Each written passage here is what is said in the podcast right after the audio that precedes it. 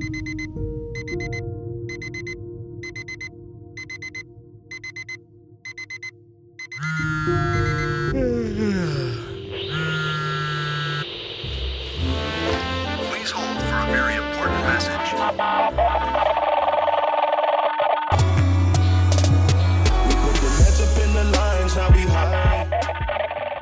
Hallo und herzlich willkommen zu dieser neuen Podcast-Episode. Und heute geht es um Retrieval Cues und Expressive Performance Cues und was das mit dem Klavierspielen zu tun hat.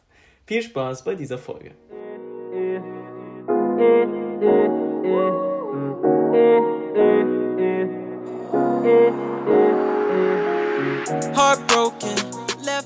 Okay, lass uns direkt reinstarten in diese neue Podcast-Episode. Und ähm, ja, wie ich schon gerade eben erwähnt habe, es geht heute um zwei, ähm, ja, zwei Begriffe, die ich natürlich erstmal erklären möchte und warum diese so wichtig sind in Bezug auf ein Klavierspielen. Und ähm, das, der erste Begriff, den ich genannt habe, waren die sogenannten Retrieval Cues. Das sind im Endeffekt nichts anderes als bestimmte Startpunkte, also Punkte im Stück, die eben so verinnerlicht werden müssen, dass man an ihnen zu jeder Zeit wieder einsteigen könnte. Okay? Das heißt, du suchst dir also spezielle Stellen, in Klammern Startpunkte aus, ähm, ja, von denen du jederzeit anfangen kannst. Die Anzahl dieser Startpunkte hängt von der Dichte und Komplexität des Tonsatzes ab, ebenso von seiner Formstruktur. Heißt also zum Beispiel bei, ähm, ja, bei einfachen oder einfacheren Tonsätzen, wie zum Beispiel bei einer Sonate oder einer Sonatenexposition, da kann man die Startpunkte eigentlich relativ einfach anhand von Kadenzen, Halb- und Ganzschlüssen und Sophie an äh, Themeneinsätzen ähm, sozusagen festlegen. Bei ja, Werken, wo der Tonsatz eben komplizierter ist, komplexer ist, ähm, da muss man natürlich dann umso mehr Startpunkte haben, von denen man anfangen kann.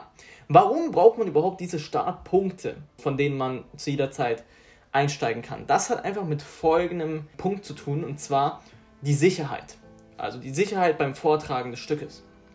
Und ähm, wenn du halt relativ viele von diesen Retrieval Cues hast, von diesen Startpunkten, von denen du anfangen kannst, ähm, dann kannst du auch, wenn du ähm, das Stück vorträgst und das mal tatsächlich mal an irgendeiner Stelle was sein könnte, dann weißt du sofort, okay, äh, entweder, was ich empfehlen würde, gehe ich ein Retrieval Cue einfach weiter nach vorne, also falls irgendwie so ein Blackout oder so passieren sollte, dann kann man einfach nach vorne springen sozusagen.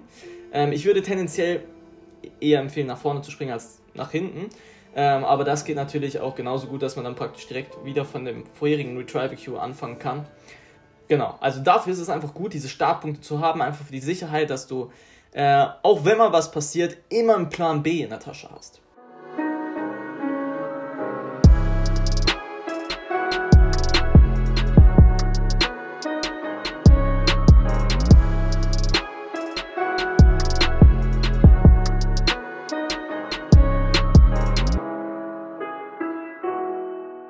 So, neben diesen Retrieval Cues, diesen Startpunkten, gibt es auch noch weitere Startpunkte.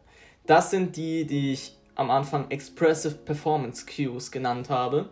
Und das sind im Endeffekt sehr markante Passagen in dem Stück. Ähm, und zwar sehr markant bezüglich der technischen Anforderungen oder bezüglich des musikalischen Charakters und ihres emotionalen Gehalts. Das ist im Prinzip ähnlich wie bei den anderen, bloß nur, dass du dort diese Startpunkte eben nach diesen Parametern aussuchst, nach ähm, ja, technischen Anforderungen. Also zum Beispiel hast du dann diese, ähm, diese Startpunkte immer bei diesen bei technisch neuen Herausforderungen oder bei musikalisch neuen Herausforderungen oder eben bei emotionalen ähm, ja, Neuheiten, zum Beispiel wenn ähm, eine Stelle einen neuen emotionalen Charakter bekommt. So, was man mit diesen Startpunkten machen kann, wenn du dir diese Startpunkte in deinem Stück rausgegriffen hast und diese geübt hast, kannst du die auch noch fortlaufend nummerieren und eben somit sortieren. Also, dass du dann praktisch ähm, ja, diese ganzen Startpunkte sortierst. Das hilft nämlich dem Gedächtnis immens, weil das Gedächtnis muss beim Auswendigspielen drei verschiedene Zeiteben simultan bewältigen. Und zwar einmal die Gestaltung des, der momentan gespielten Passage, also der Gegenwart, das, was jetzt gerade dran ist. Dann aber auch die Reflexion des kurz zuvor gespielten, also das, was du gerade gespielt hast, wird immer noch kurz äh, ja, reflektiert sozusagen. Und drittens die Planung des unmittelbar bevorstehend, also das, was ähm, gleich als nächstes kommen wird. Und in diesen drei Zeitebenen muss dein Gedächtnis die ganze Zeit speichern, speichern, speichern und auswendig spielen. Und deswegen ist es sehr, sehr gut, wenn du diese Startpunkte einmal fortlaufend nummerierst, dass du es einfach für dich sortiert hast. Und ja, dann kann eigentlich ähm, ja, dem, der, der guten Performance nichts mehr im Weg stehen. Okay? Mit diesen Startpunkten, die du gesetzt hast, also mit diesen ähm, ja, Expressive Performance Cues und mit den Retrieval Cues, mit denen kannst du auch folgendermaßen ähm, ja, üben. Du kannst auch mal probieren, einfach nur die Melodie oder die Begleitung zu singen oder zu summen, eben dieser Startpunkte. Dann kannst du auch einfach mal probieren, eine sehr gute Übung, den Notentext aufzuschreiben von diesen Startpunkten oder dir die Fingersatzfolgen ähm, vorzustellen. Oder eben einfach, ähm, ja, wenn du gerade nicht am Klavier bist, auch mal auf einem Tisch oder einfach in der Luft ähm, die, ja, die Fingerkonstellation einfach greifen.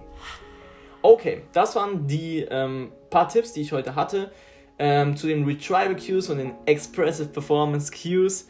Ähm, genau, ich hoffe, das hat euch ein bisschen weiter geholfen. Ähm, sonst würde ich mich freuen, wenn wir uns nächste Woche wieder hören in der nächsten Podcast-Episode. Bis dahin, euer Adrian. Peace.